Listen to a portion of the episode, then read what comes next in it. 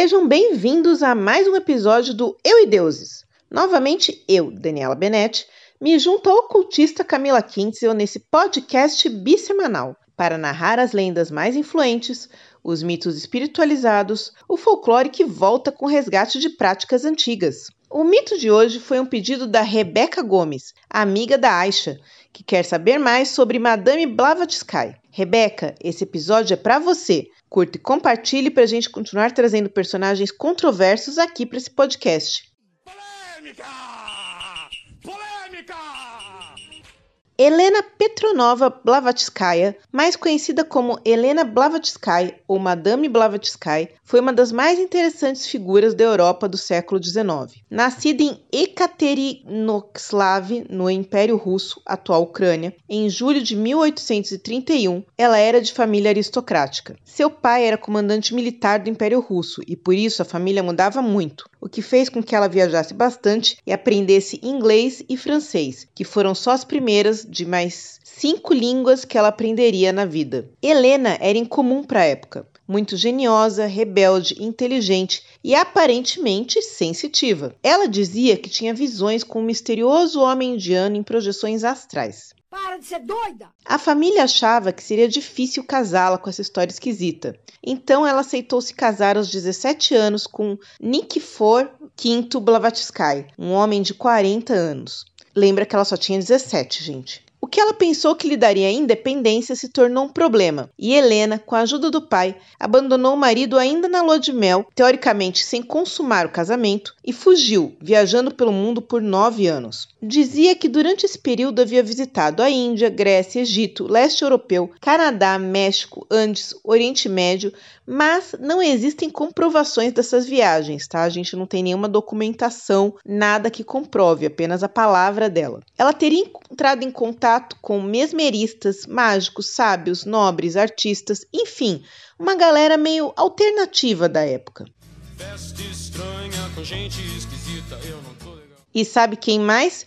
O tal indiano misterioso das suas visões, um hindu que se apresentou como Master Moriá, que a enviou para o Tibete. Ela não entrou lá de boa, não. Precisou de duas tentativas, porque não era uma viagem fácil, né? Não deve ser até hoje entrar no Tibete, não deve ser assim, moleza. E na época nem tinha autorização para europeus entrarem lá, ainda mais uma cidadã russa. Mas, uma vez lá, com orientação do mestre Moriá, ela teria entrado em contato com diversas doutrinas religiosas e esotéricas, das quais observou absorveu ensinamentos para fundamentar sua concepção filosófica do mundo. Segundo ela, lá ela também teria estudado com magos e mestres renomados do esoterismo, inclusive por projeção astral, aprendendo uma língua desconhecida chamada Senzar e traduzindo textos antigos de sabedoria perdida. Seus variados mestres a teriam ajudado a desenvolver seus supostos poderes paranormais de maneira controlada para ajudar a instruir o mundo ocidental. Depois de muito viajar, Helena voltou à Índia, onde viveu viveu durante um período de sua vida e onde ela teria conhecido dois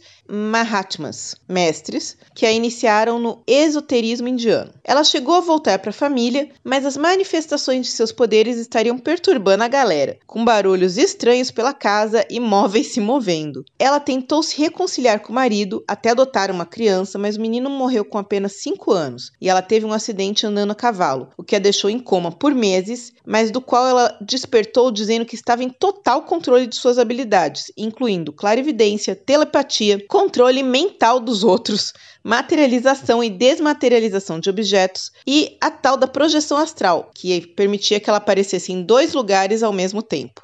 Vixe, a senhora é destruidora mesmo, viu?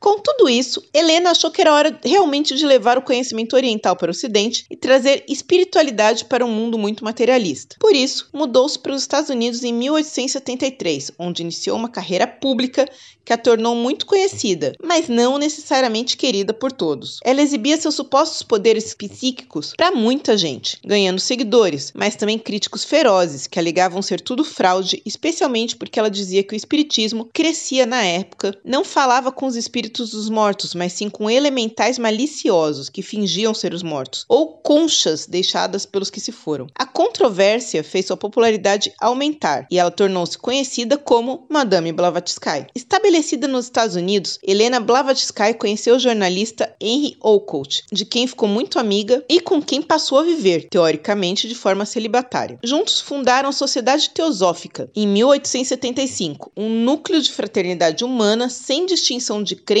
de raça, de sexo, de casta ou de cor, segundo a definição deles. Além de investigar as leis da natureza, os poderes latentes do homem e encorajar os estudos de religião comparada, filosofia e ciência. Ou seja, eles se consideravam um movimento, não uma religião. Segundo Helena, a sociedade teosófica seria composta de ocultistas e cabalistas eruditos e filósofos herméticos do século XIX e egiptologistas em geral. Eles queriam fazer uma comparação experimental entre espiritismo e magia dos antigos, seguindo literalmente as instruções dos antigos cabalistas, tanto judeus como egípcios. Isso palavras dela, tá? Helena publicou então suas principais obras: Isis sem véu, obra em quatro volumes de 1877, A Doutrina Secreta, obra em seis volumes de 1888, Glossário Teosófico de 1890 e A Chave da Teosofia de 1891. Nelas, Helena falava de uma sabedoria antiga que permearia todas as religiões com conhecimento sobre o cosmos, a natureza e a vida humana, uma religião universal chamada por ela de Plato, que seria a chave para o absoluto na ciência e na teologia, inspirando todas as religiões a partir dessa doutrina secreta. Ela criticava o darwinismo e unia ideias herméticas, hindus e budistas com neoplatonismo, espiritualismo crescente e gnose judaica cristã dos séculos I e III, especialmente o estudo da Cabala.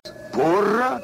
Tudo isso? Henry e Helena resolveram morar na Índia, onde estabeleceram conexão com o movimento hindu reformista e viajaram bastante, mas a estadia no país oriental traria consequências negativas. Quando viveu na Índia, Blavatsky foi perseguida por várias frentes: pelo governo inglês, pela polícia do vice-rei da Índia e por missionários protestantes e jesuítas, especialmente ao se converter oficialmente ao budismo e apoiar a população local contra a dominação inglesa, espalhando a teosofia no local. Porém, um incidente abalou mais fortemente a reputação de Helena Blavatsky. Casal Colombi, europeus que moravam na Índia e estavam em dificuldades financeiras e que se juntou ao grupo. Helena herdara muito dinheiro após a morte do pai e tinha comprado uma sede na Índia, onde ela abrigou o casal. Mas, durante um período de viagem de Blavatsky, o casal brigou com a diretoria da Sociedade Teosófica local, que os acusou de desviar fundos da organização para enriquecimento pessoal. O casal tentou chantagear a sociedade, ameaçando mostrar que Blavatsky era uma farsa se não recebessem dinheiro. Quando o grupo os expulsou, fizeram um relatório com acusações contra Helena, publicado pela Sociedade de Pesquisas Psíquicas de Londres e pelo The Times. Na época, a saúde de Blavatsky estava deteriorando por uma doença no rim, e com o escândalo Colombe, ela foi forçada a voltar para a Europa, onde continuou publicando textos sobre a teosofia, mas foi ainda mais atacada, inclusive acusada de ser uma espiã russa. Nos últimos anos de vida, Helena, mesmo adoentada, permanecia nas discussões públicas e na administração da sua sociedade teosófica filosófica, que tinha várias ramificações na Europa, Estados Unidos e Índia, além de continuar sua atividade literária. Em 1891, Helena Blavatsky foi vítima de uma grave epidemia de gripe ocorrida em Londres e, associada a uma nefrite, a gripe levou Helena Blavatsky no dia 8 de maio de 1891. Ela foi cremada e suas cinzas divididas. Um terço das cinzas ficou na Europa, um terço foi para os Estados Unidos e outro está na sede internacional da Sociedade Teosófica na Índia. A Sociedade Teosófica na época contava com 121 escritórios no mundo, sendo 106 na Índia. Com sua morte, a sociedade se dividiu em subgrupos.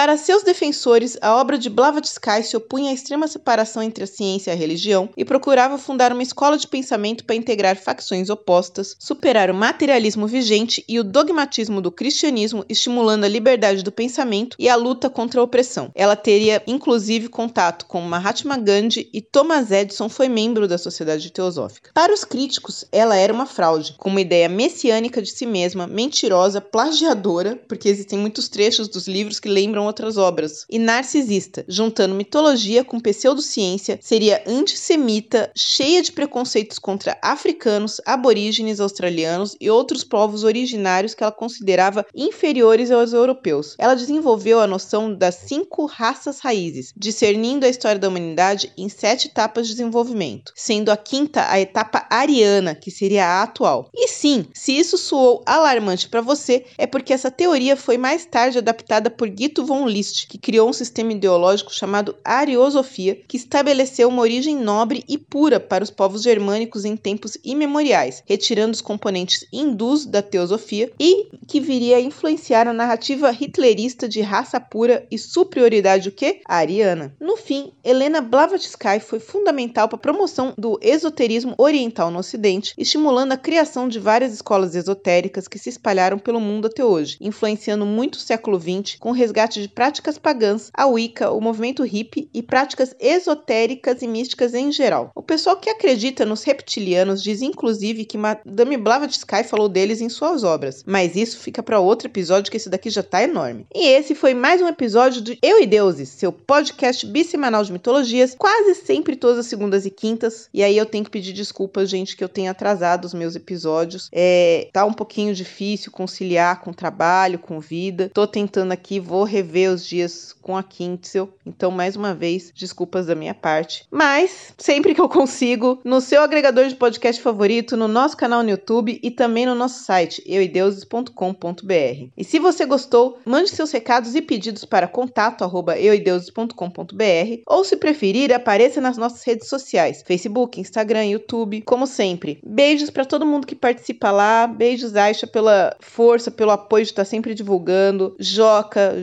Jonathan, todo mundo que está sempre deixando um recado é, e que está sempre ajudando a divulgar. Muito obrigada pela força. Como sempre, divulguem que isso ajuda o podcast a crescer e continuar no ar. E fica aquela dica para quem quer ter muita sabedoria sem depender de misteriosos mestres que aparecem do nada. Vai ler uns livros. Até o próximo Eu e Deuses. Bye bye. Existem fatos que acontecem por aí e a gente até nem desconfia. Coisinhas da teosofia. Estava eu andando numa rua deserta, sem população, tipo das de televisão. De repente no céu vi um fulgor clarante a resplandecer. Foi quando comecei a crer que estava sonhando. Aquilo era um pesadelo, nada estava se passando.